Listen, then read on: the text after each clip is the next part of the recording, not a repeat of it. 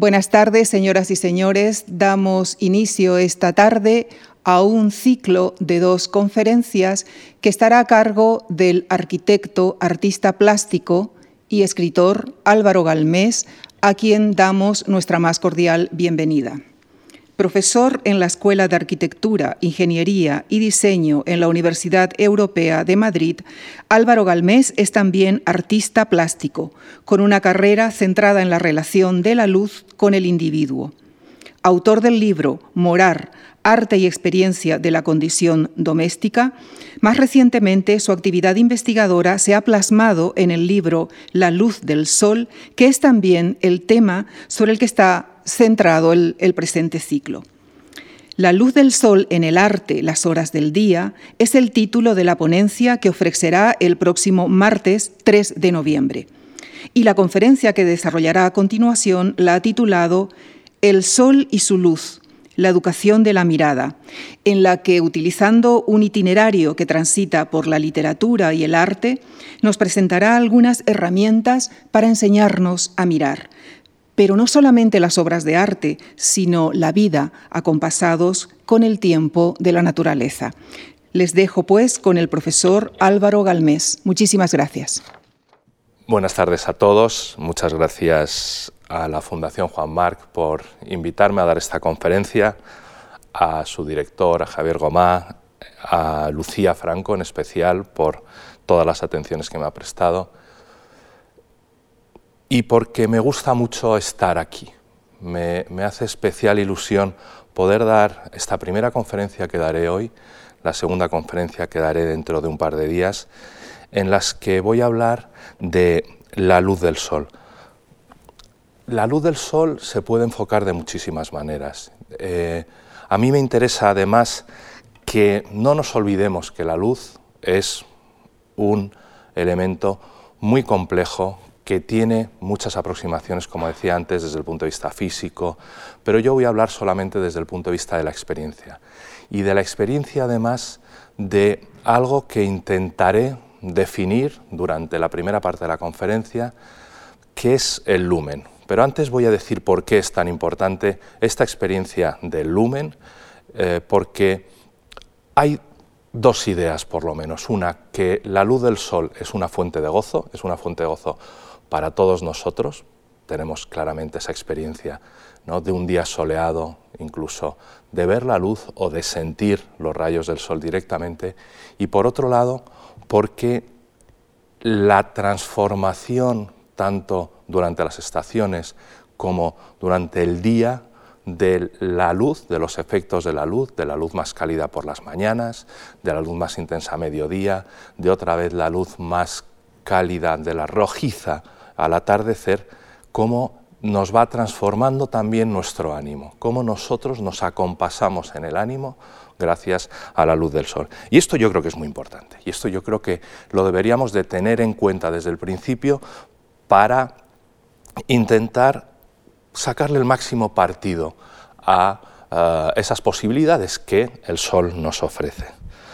Bueno, como decía antes, dentro de este concepto de luz, que se puede abarcar desde tantos puntos de vista, he preferido centrarme en lo que la filosofía medieval llamaba el lumen. Eh, ellos distinguían tres tipos de, de luz, uno que era el lux, que llamaban, que era desde donde la luz nacía. ¿no? no quiero llamarle el sol, aunque, aunque, verdaderamente está vinculado con el sol, era la fuente de luz, pero es que eh, los escolásticos muchas veces lo utilizaban como ese lux, lo utilizaban como una metáfora para hablar de la deidad. Pero luego, después de esa fuente, estaba el lumen, que es, como digo, lo que a mí me interesa. ¿Y ese lumen qué es? Exactamente es la luz que se expande en el espacio que se expande en el espacio, pero que por tanto en principio no la vemos, porque la, última, la única manera de verla es a través de lo que ellos llamaban esplendor o color, que era cuando esa luz se reflejaba en los objetos. Cuando se refleja en los objetos, si la frecuencia del espectro cromático es única, es un color, si refleja todas las frecuencias, que es cuando se refleja en los metales o incluso en los espejos, entonces es lo que ellos llamaban esplendor. Bueno, eh, dentro de estas tres facetas decimos que vamos a estudiar el lumen, que es el más difícil de observar. El Sol no es tan fácil de observar, pero se puede observar y evidentemente el color y el esplendor, el color y el brillo que nosotros llamaríamos en los objetos es muy fácil de observar. Pero nosotros nos vamos a la parte más difícil. No es por torturar a la audiencia, sino porque creo que es ahí donde está esa fuente tanto de gozos y de también es esa fuente que modifica nuestro estado de ánimo al cabo de las horas. Y lo primero que vamos a hacer es intentar observarla directamente digo que no se puede observar, pero hay algunos efectos eh, extraños que nos permiten observarla. Las termas romanas, las termas que luego fueron los baños eh, árabes, ahí es donde lo podemos observar. Y lo podemos observar en las termas romanas porque el vapor, o eh, las partículas de aire, ahora que se habla tanto de los aerosoles, ¿no? en suspensión, sí son capaces de capturar esa luz y reflejarla. Entonces nosotros podemos tener una idea de lo que sucede con el lumen si nos fijamos en cómo entra la luz por esos lucernarios que tenían tan estratégicamente colocados las termas y vemos cómo verdaderamente esos rayos captan la luz del sol. En este contexto de las termas, voy a leer un texto de Lucrecio Caro en De Rerum Natura porque lo explica. No es exactamente con el vapor de agua, sino son con las partículas de polvo en suspensión dentro de las casas. Pero me parece un texto muy bello y que nos puede iluminar ante este hecho. Y dice, observar con atención el fenómeno de los rayos infiltrados que difunden la luz del sol en la parte umbría de las casas. Si reparas, verás a través del vacío muchos cuerpos diminutos que en una misma luminosidad se combinan de infinitas maneras y como empecinados en un eterno combate suscitan, formando escuadrones, batallas y luchas sin tregua, agitados por continuas aglomeraciones y separaciones. Bueno, es interesante ver cómo en, los, ah, en las motas de polvo, en las partículas de agua, se puede ver esa luz, ¿no? Y se puede ver entonces esa experiencia tan intensa que los ah, escolásticos, como decía antes, desarrollaron tanto, pero el problema de los escolásticos es que no hablaban de el lumen en términos puramente mundanos o en términos puramente de esta tierra. Como, como decía, se referían constantemente a aspectos de la trascendencia, aspectos del intelecto y no a aspectos de la experiencia de la vida, que es de lo que nosotros queremos estar hablando. ¿no? Entonces, tengo dificultades porque la pintura en esa época era una pintura esencialmente que hacía referencia a símbolos, que intentaba educar a través de los símbolos, de las imágenes, y no se preocupaba demasiado de la belleza de la luz, de la belleza de este mundo. Pero eso empieza a cambiar, empieza a cambiar sobre todo eh, en el Trecento, en el siglo XIV italiano, en donde los pintores y los escritores y además, bueno, los pensadores, porque yo creo que todo estaba muy influido por las teorías de San Francisco de Asís, ¿no? que fue el primero que empezó a ver belleza en la naturaleza, que se dio cuenta que hablando de la naturaleza se podía hablar de Dios. Esto antes, antes de San Francisco era casi una herejía. Tenemos que tener en cuenta que, la, que, el mundo evolucionó mucho gracias, gracias a este tipo de pensamientos, pero sobre todo que se cristaliza en eh, el Trecento, en los primeros eh, pintores y en los primeros pensadores eh, del norte de Italia. Vemos aquí los frescos de la capilla de Giotto, porque es Giotto uno de los mejores representantes de esto que voy a decir. Pero no me interesa pasar directamente y decir, bueno, ahora vamos a hablar de la naturaleza, porque verdaderamente no fue así, porque verdaderamente la belleza y el interés que tenían estos pintores es que fueron capaces de representar por medios naturales, de representar mirando el mundo y mirando la luz del mundo, de representar aspectos puramente espirituales. ¿no? Esta imagen es, un, es una imagen de un de un fresco, y de un cuadro. Bueno, luego se hicieron cuadros en el siglo XVII, el siglo XVI y, posteriormente, pero es una eh, iconografía muy conocida, es el No le me que es el eh, No me toques. ¿no? La escena es clara, podemos ver a la izquierda ¿no? el sarcófago vacío, a los ángeles encima del sarcófago, por lo tanto ya nos está explicando que la resurrección ha sucedido, abajo ven también a los guardias romanos dormidos. Y a la derecha vemos a Jesús resucitado, pero es perfectamente visible. Es perfectamente visible, de hecho, la que está de rodillas a la izquierda, como saben todos ustedes, es María Magdalena, que su, primer, su primera pulsión es ir a abrazar a su maestro. Y es cuando él dice la famosa frase de no le metan yere, de no me toques. ¿Qué significa esto? Que Dios es perfectamente visible, sin embargo, que su materia no permite ser tocada. Hay ahí una ambivalencia. ¿no? La materia no se puede tocar, pero se puede ver. Me interesa mucho esto, porque eso significa como que hay un privilegio de la vista, un privilegio de la luz con respecto a los demás sentidos. Los demás sentidos se paran ante el espíritu, pero la, vista y la luz es capaz de seguir viendo las realidades supraterrenales. Nos, podemos, nos limitamos en la pintura a este tipo de representaciones, pero fijaos que eh, no solamente en la literatura, sino en un amigo, que, por lo visto eran bastante buenos amigos, de Giotto, que era Dante, aparece, a mi modo de ver, una explicación también muy brillante, quizá mucho más brillante, porque tiene esa facilidad conceptual y esa facilidad de definir de lo que es, de lo que es el cuerpo que se puede ver, pero que no es material. ¿no?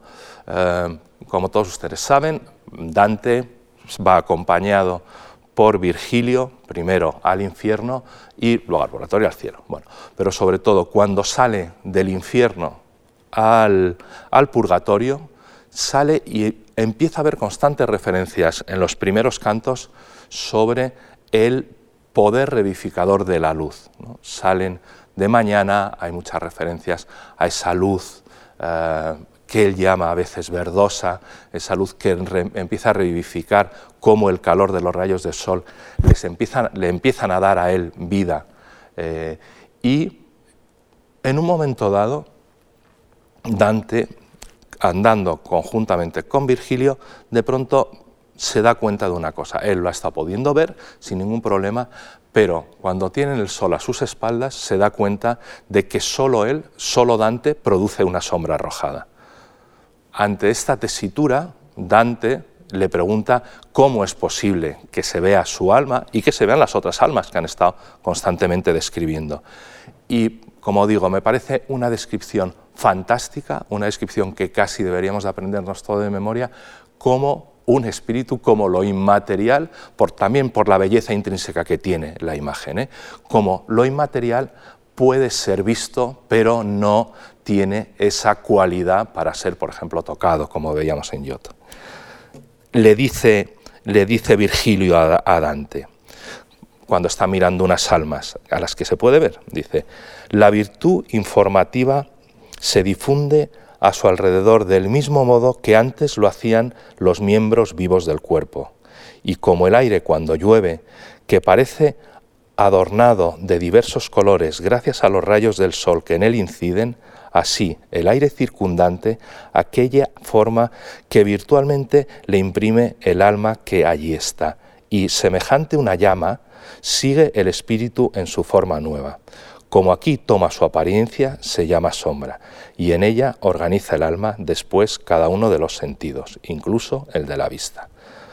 Bueno, eh, yo creo que es bellísimo esa imagen de algo así como la lluvia en la que el sol incide y que por lo tanto recupera una forma que podíamos decir que es la forma del alma. La forma del alma, por lo tanto, el sol incide en ella, gracias al sol la podemos ver y además la podemos ver con esa belleza como las gotas de agua reflejando, los rayos del sol.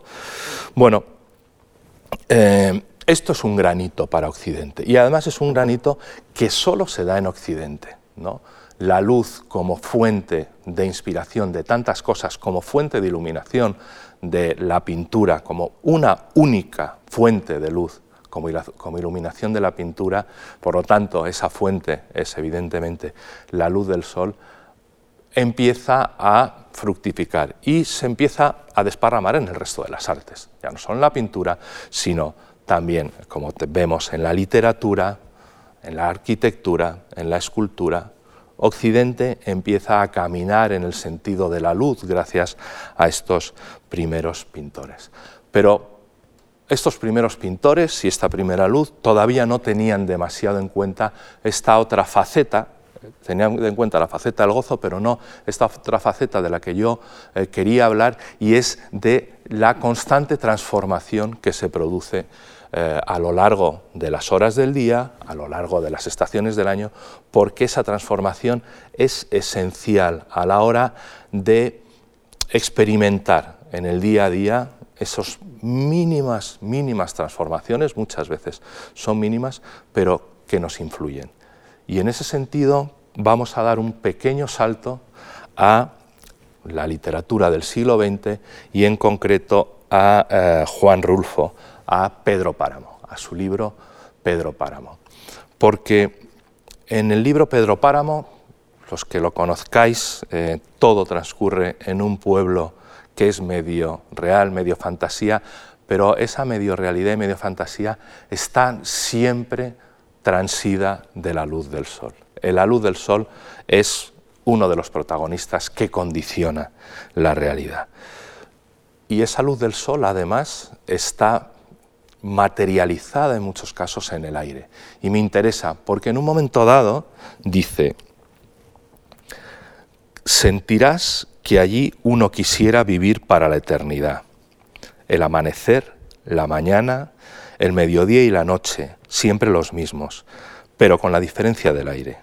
Allí donde el aire cambia el color de las cosas, donde se ventila la vida como si fuera un murmullo, como si fuera un puro murmullo de vida. Allí donde el aire cambia el color de las cosas. Había hablado antes del aire que es distinto al amanecer, a la mañana, al mediodía y también por la noche.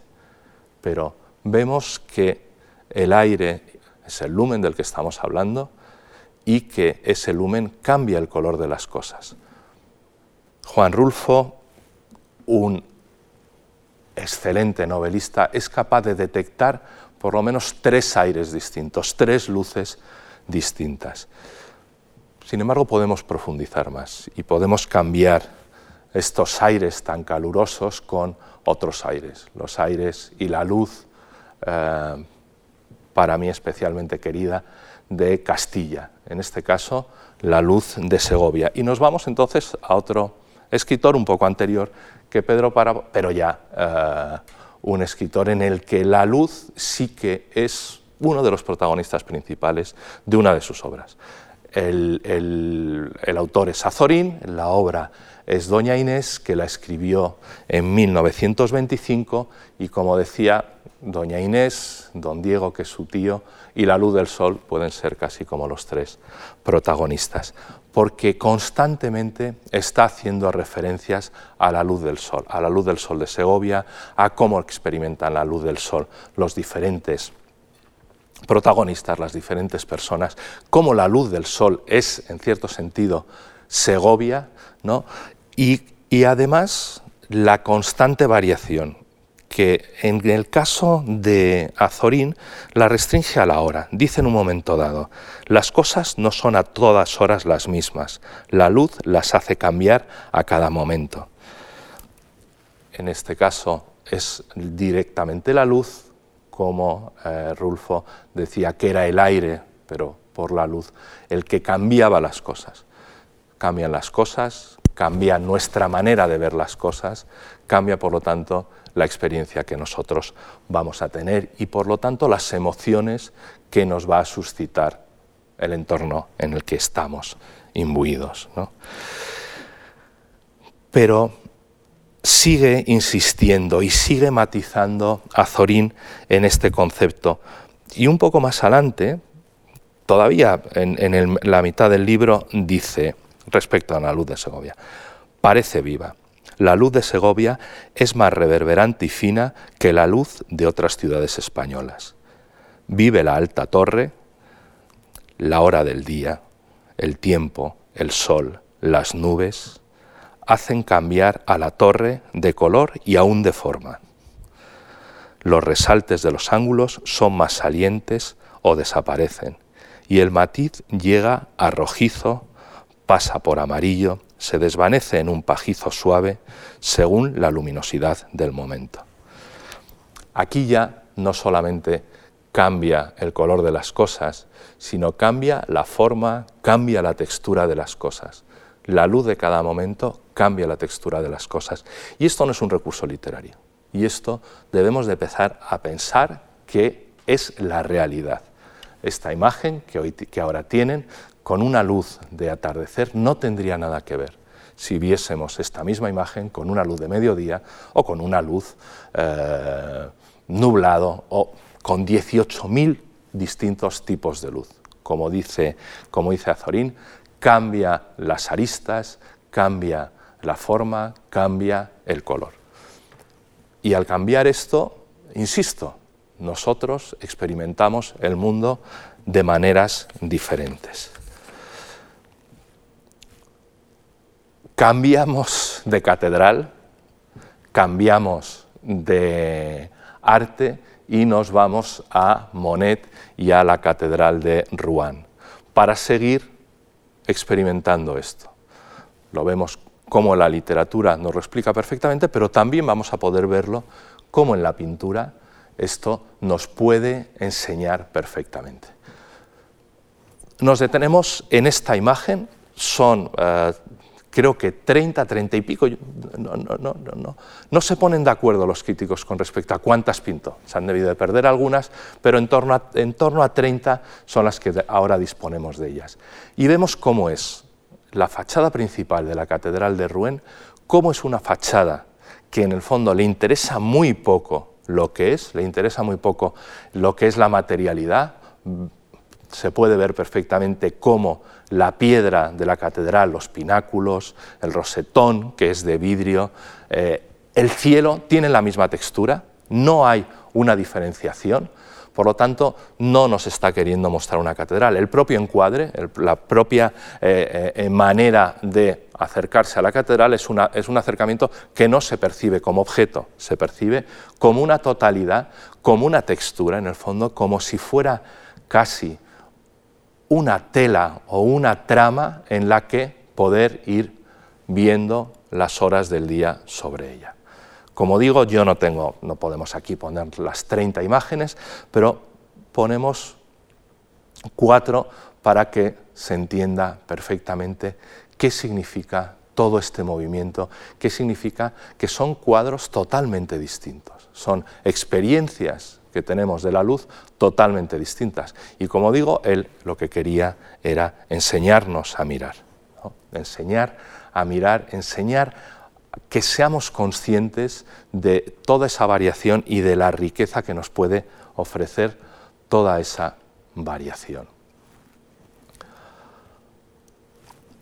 Un amigo suyo, pero sobre todo un gran crítico y un gran escritor, decía sobre esta serie, decía, esta serie nos enseña a mirar, a percibir y a sentir. Bueno, como el objetivo de esta conferencia, como ya saben ustedes, es que aprendamos a mirar, yo creo que sería estupendo que eh, después de la conferencia se vayan a los libros, se vayan a Internet, a cualquier recurso, para repasar con tiempo, repasar con tranquilidad todos estos cuadros y ir aprendiendo, ir poco a poco aprendiendo a mirar. ¿no? Me gusta pensar siempre que, como hacen los melómanos con la buena música, que escuchan las mejores orquestas, escuchan a los mejores solistas, para educar el oído, para afinar su oído, para, para aprender a escuchar en ese sentido, nosotros podemos hacer lo mismo con la pintura, con toda la historia de la pintura mirando los mejores pintores, mirando sus mejores cuadros, nosotros podemos aprender también a ver. Y no solamente a ver la pintura, sino sobre todo, como es mi interés, a ver fuera de los museos, a ver en el día a día. Bueno, tenemos claro que los colores entonces son la base de esta modificación. Y me gustaría entonces reflexionar sobre la esencia del color, no sobre el color como un producto placentero, que todos lo tenemos bastante claro. Nadie en este mundo, nadie en Occidente puede decir que no le produce placer los colores, pero no sabemos muy bien por qué. Quizá no sea necesario, pero creo que en esta conferencia sí eh, va a venir bien que reflexionemos un poco de los colores. Y en concreto, eh, sobre eh, los colores, Goethe escribió a finales de su vida, ya anciano, ya después de haber escrito todo lo que tenía que haber escrito, escribió un tratado de los colores, que curiosamente ese tratado de los colores lo consideraba mucho más importante que sus otros libros, lo, consideraba muy, superior al Goethe, al joven Werther. A mí siempre esto me daba mucho que pensar, es decir, con este libro, que es un libro que verdaderamente no ha pasado a la historia, porque muchas de sus teorías son teorías pseudocientíficas, incluso él ya, ya estaban, eh, eh, ya eran conocidas las teorías newtonianas, sin embargo él casi como que las negaba y eh, buscaba una experiencia distinta. Pero independientemente de que desde el punto de vista científico no tenga recorrido, sí tiene muchísimo recorrido desde el punto de vista de la experiencia como digo, en este, en este mare magnum de experiencias, de colores que se superponen, de cómo vibra un color con respecto a otro, etcétera, etcétera, etcétera, de todas las pruebas, de pronto daba pinceladas de la esencia de los colores. Y en un momento dado dice algo que para mí es bellísimo, y sobre todo teniendo en cuenta que es un gran narrador, y dice, los colores son la actividad de la luz, sus acciones y sufrimientos. Me gusta mucho pensar que los colores son la luz en acción, y que por lo tanto, como buen narrador, tienen acciones, tienen sufrimientos. Del mismo modo que los personajes de una novela, de sus novelas, ¿no? se desarrollan a través de sus acciones y por lo tanto de sus alegrías y de sus sufrimientos, la luz se desarrolla en el mundo a través de sus colores pero vuelve a profundizar sobre la esencia de la luz y dice sobre ella y sobre los colores. Así habla la naturaleza a todos los sentidos, conocidos, mal conocidos, malentendidos o desconocidos. Así habla con ella misma y a nosotros a través de mil fenómenos. Especialmente la idea de que así habla la naturaleza consigo misma me parece que es de un interés salvaje. Porque ¿eso qué significa? Eso significa que quizá nosotros somos espectadores, estamos invitados a esa conversación que la naturaleza establece consigo misma, la conversación de, un atardecer de otoño, de una mañana de primavera, la exuberancia de los colores que está ahí nosotros la miramos y podemos entender que es que es la naturaleza la que está siendo tremendamente locuaz, pero que nosotros no entendemos nada. Nosotros solo somos espectadores de una conversación que creemos entender, sobre todo los pintores y los arquitectos creemos que entendemos algo, pero no entendemos nada. Pero hay una manera de reflexionar y hay una manera de intentar entonces sobreponerse a eso, y es pensar que estamos ante la naturaleza como un niño de meses ante una conversación entre sus mayores. El niño escucha la conversación, evidentemente pensamos que no entiende nada, pero complacido balbucea. Y muchas veces balbucea sin parar. Quizá eso es lo que hacemos nosotros, ¿no? balbucear complacidos ante el juego de colores de la naturaleza, los pintores pintamos, ponemos colores, que no son más que balbuceos de una conversación que oímos y que está muy por encima de nosotros. Pero eso nos hace tener una cierta humildad. Con respecto a esta exuberancia de colores, Luis Vives decía una cosa muy bonita y es que no hay dos verdes iguales en el mundo es claro que no hay dos verdes iguales en el mundo, como no hay dos azules, como no hay dos rojos, como no hay dos amarillos.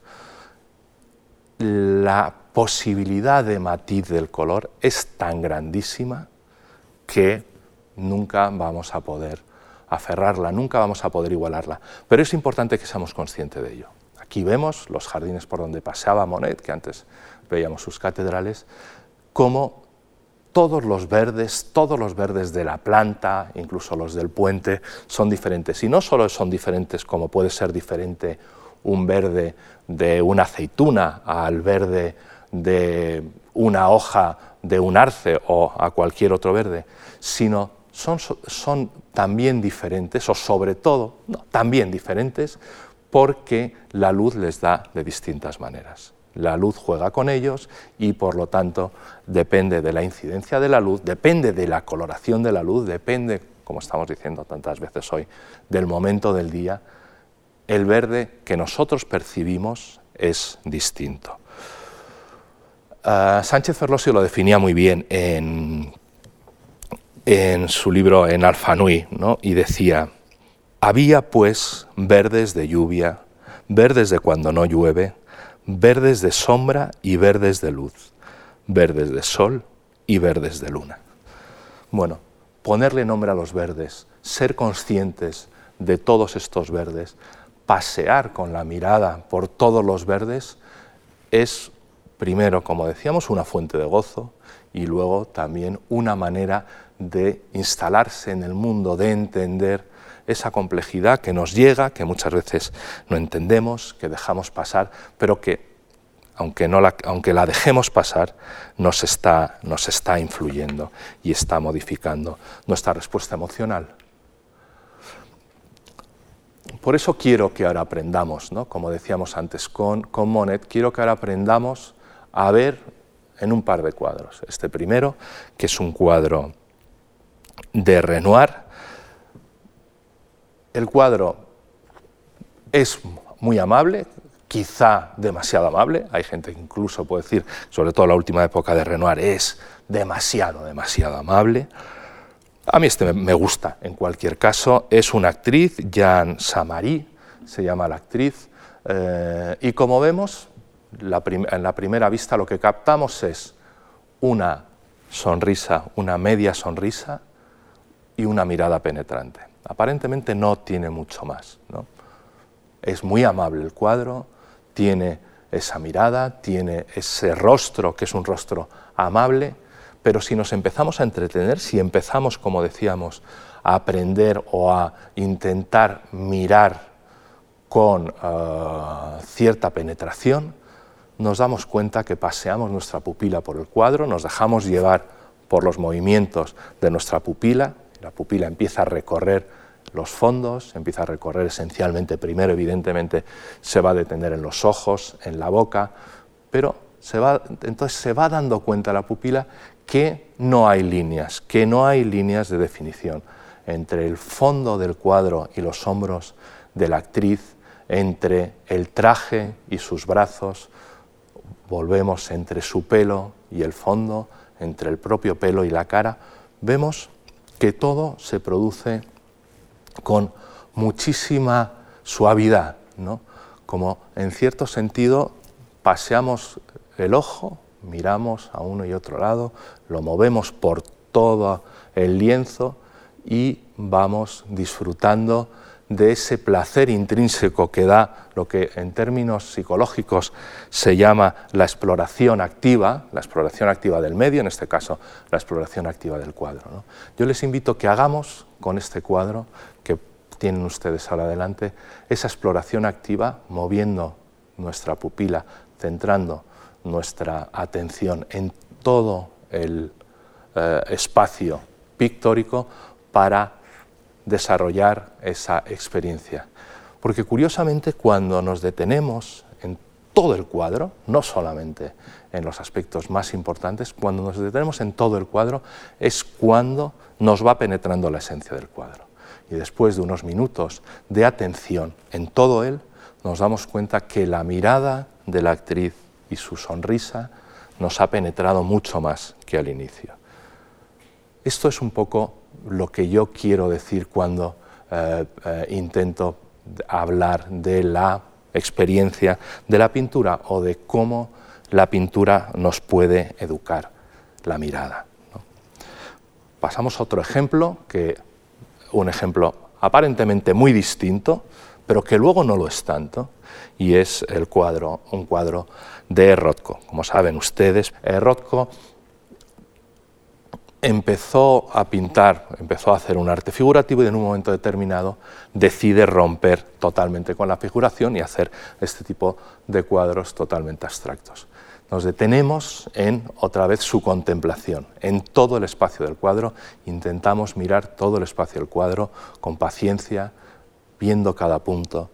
E inevitablemente lo que vamos a tener es que nuestra atención no va a recorrer de igual manera todo toda la superficie, se va a detener en el perímetro y en los intercambios de los colores, en los, cambios de colores en los planos.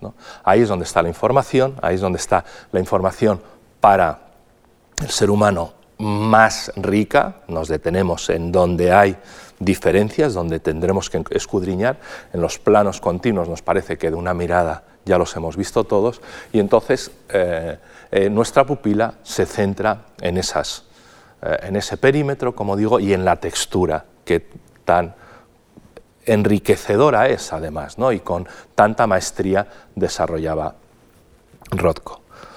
Volvemos a pensar que entonces lo importante son esas franjas, pero después de un rato mirando el cuadro, nos volvemos a dar cuenta que lo que nos ha estado penetrando son los planos de color lo que nos está energizando, lo que nos está llenando de energía son esos azules, en este caso esos rojos y esos amarillos.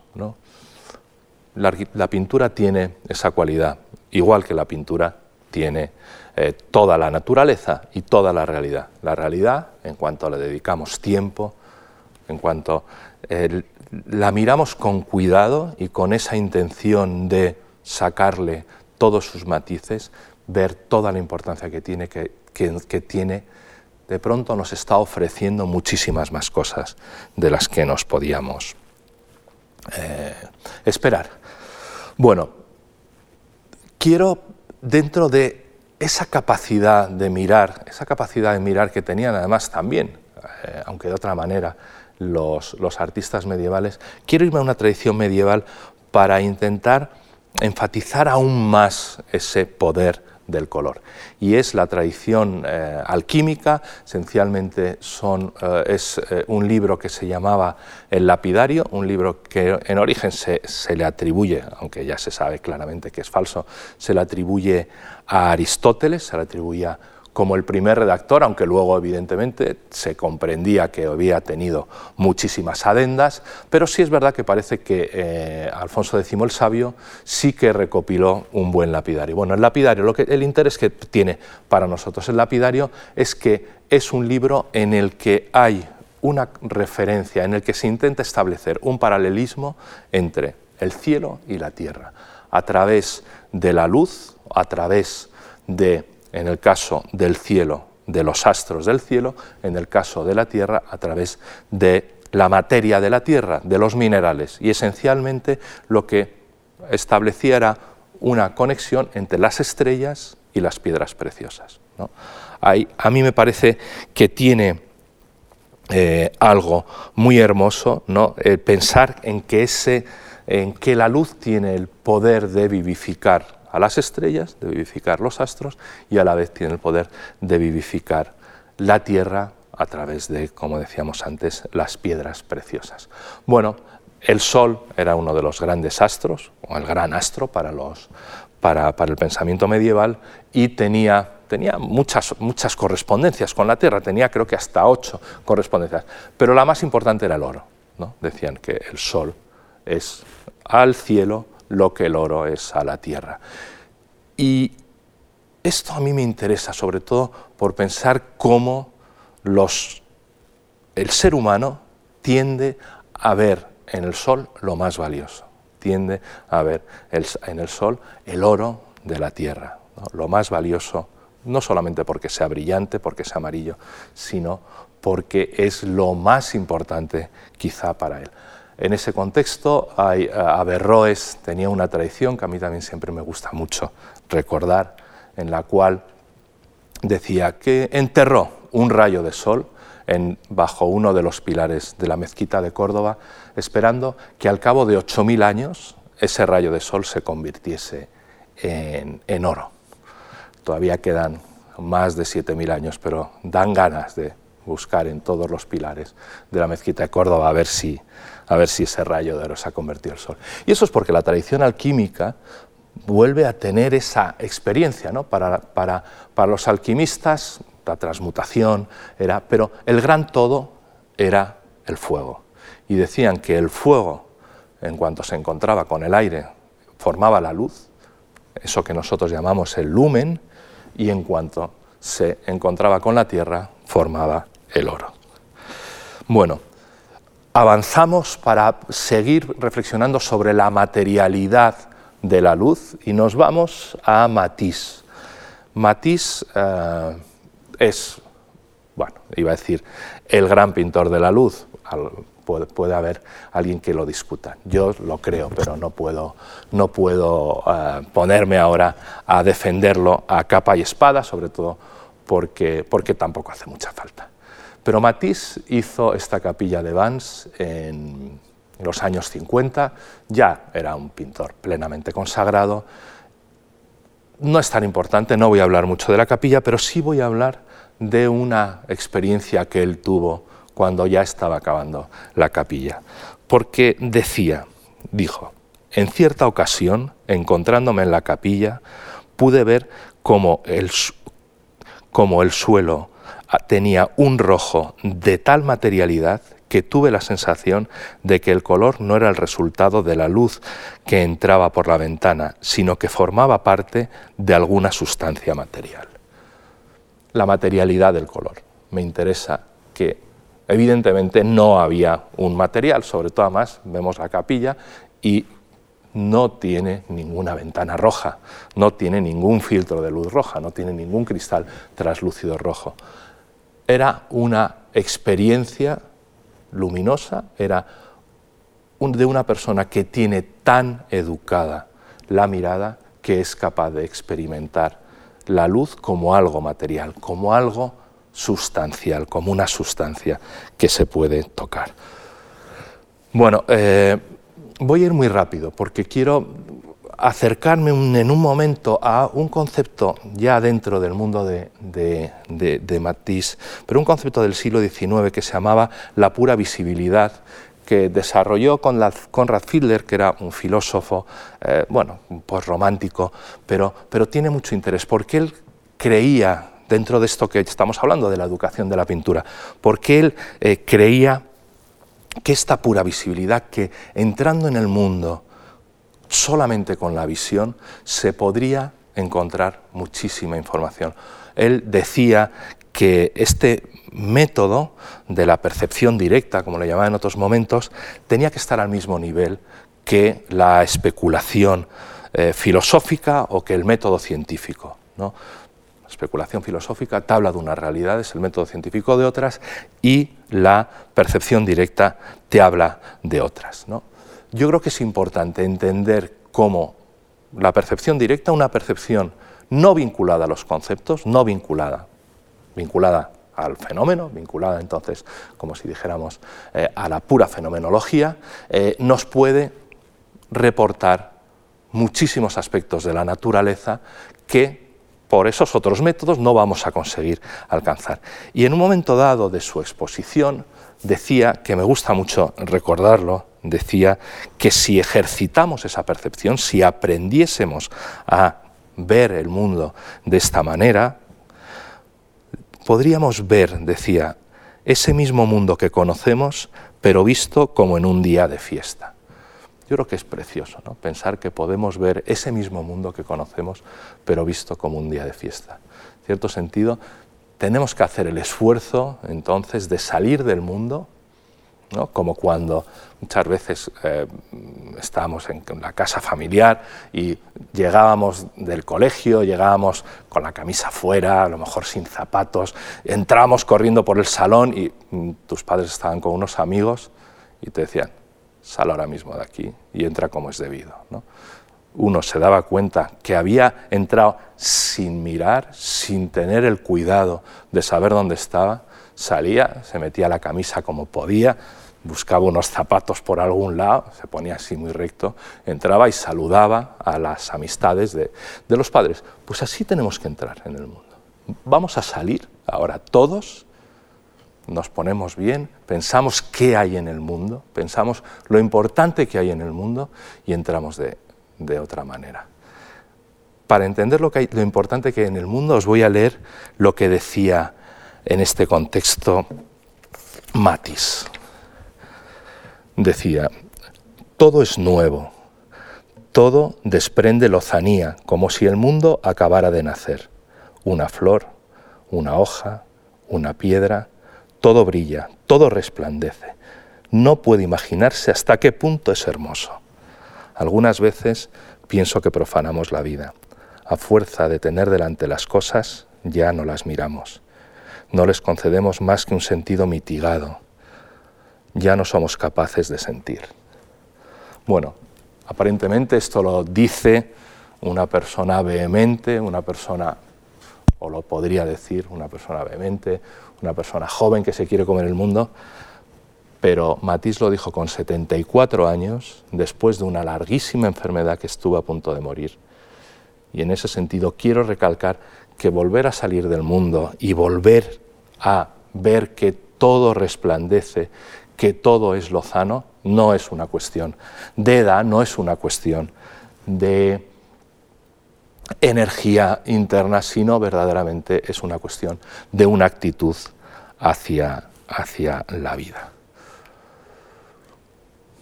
Vemos un cuadro nuevo de Matisse y intentamos entender el último de los conceptos, ya con Matisse vamos a acabar la conferencia, pero intento centrarnos en, en el último de los conceptos que quiero que eh, aferremos para poder mirar de otra manera, y es la atmósfera.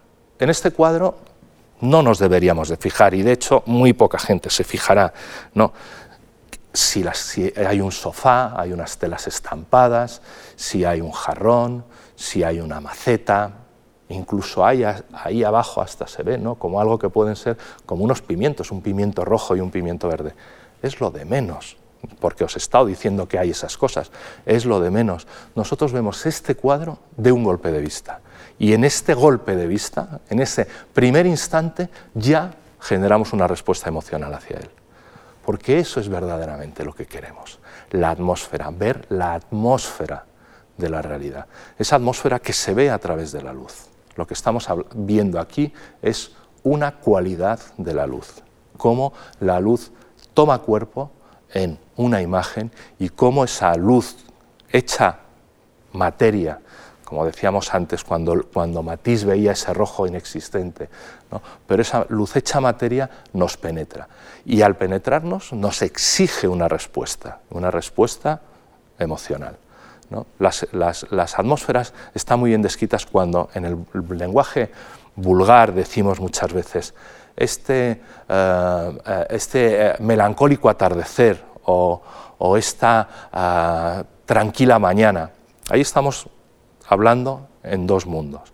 En el mundo descriptivo, atardecer, mañana, estamos describiendo, en este caso, un momento del día, y a la vez estamos describiendo una emoción que se desprende, tranquilo, melancólico. Eso es lo que quiero que ahora experimentemos. Y experimentemos primero con este cuadro, que es una eh, atmósfera radical, porque se ve en el instante, y luego con una serie, con otra serie que Matisse pintó en los años,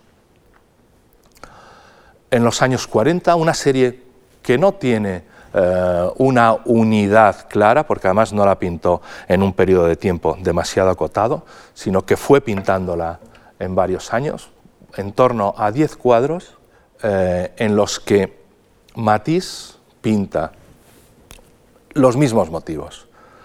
Dos jovencitas a veces delante de un libro, otras veces delante de un frutero, un jarrón y una gran ventana. Me interesa que nos ponernos en situación de, cuál era la actitud, primero, que tenía Matisse hacia, hacia la pintura. Matisse, en un momento dado, era un pintor colorista, era un pintor, era un pintor eh, eh, muy, muy experto, pero empezó siendo un pintor que seguía un poco la corriente que se llevaba eh, en su país. Y en un momento dado hace un cuadro que él mismo considera, no solamente yo y todos los críticos, sino también él mismo, considera como fundacional de toda su pintura. Lo pinta en 1906 y se llama La alegría de vivir. Un cuadro que su título es esencialmente la expresión de una emoción. Pero después de ese cuadro ya nunca más vuelve a utilizar ese título, esos títulos que están más vinculados con las emociones. Suelen ser todos los títulos puramente descriptivos. Eh, interior con maceta, eh, berenjena sobre fondo azul, eh, estudio rojo, todos los títulos son así. De hecho, estos cuadros, estos primeros cuadros, se llaman siempre dos jovencitas y luego describe algo. Dos jovencitas sobre fondo rojo, dos jovencitas eh, con un frutero, dos jovencitas, dos jovencitas, dos jovencitas. Vemos aquí estas dos jovencitas, ahora con un frutero, como decíamos, estas dos jovencitas con el libro, estas dos jovencitas de nuevo con un frutero. Todos estos cuadros, que son, eh, como decíamos, unos diez cuadros, están con diferentes luces, con diferentes experiencias. Podemos entender de nuevo la variación de la luz en ellos. No hay, no es explícitamente tan incisivo como lo fue Manet, pero podemos entenderlo. Pero lo que a mí me interesa es el último cuadro de la serie, que es este cuadro. Porque este cuadro ya no se llama Dos jovencitas, sino que se llama El silencio que habita en las casas. Me parece que la experiencia emocional después de tantos cuadros pintando a esas dos jovencitas es tan intensa que ya deja de tener sentido llamarle dos jovencitas y necesita esto que nosotros hemos visto, que es mostrar cuál es la respuesta emocional. Y la respuesta emocional es la experiencia que mora en las casas. Nos quedamos ya para terminar en este cuadro y vamos a intentar entonces analizarlo un poco detenidamente vemos como en él hay tres elementos definitorios. El mundo exterior, definido por esa luz, esa luz amable, radiante, cielo azul, un día luminoso, un día claro de sol. El ambiente interior, un ambiente en penumbra, casi como de protección del exceso de luz que hay en el interior. Y por último, vemos la respuesta emocional que surge con estas dos señoritas, estas dos jovencitas, leyendo plácidamente en el interior de la casa. En cierto sentido, es la casa exterior, la casa interior y el silencio que en ella mora. Así es como tenemos que aprender a mirar, con todo nuestro interior sacándolo hacia afuera intentando que eso que está ahí penetre en nosotros, eso que nosotros podemos ver y que hemos aprendido mal que bien hoy a escudriñar, penetre en nosotros, pero que luego con todo nuestro interior lo saquemos otra vez para que empiece a conectarnos en el interior y en el exterior. Yo creo que aprender a mirar significa eso, aprender a mirar fuera, pero con todo nuestro interior. ¿no? Si aprendemos esto, quizá cuando veamos un cuadro de estos no veamos ya esto que hemos estado definiendo, ¿no? dos jovencitas, en este caso leyendo en un interior, ¿no? sino que quizá veamos pues eso, ¿no? el silencio que, que en el atardecer mora en una casa envuelta en una sosegada alegría. Todo eso es lo que empieza a resonar en nosotros y lo que empieza a tener sentido de nosotros. ¿no? Aprender a mirar creo que significa aprender a resonar con el entorno.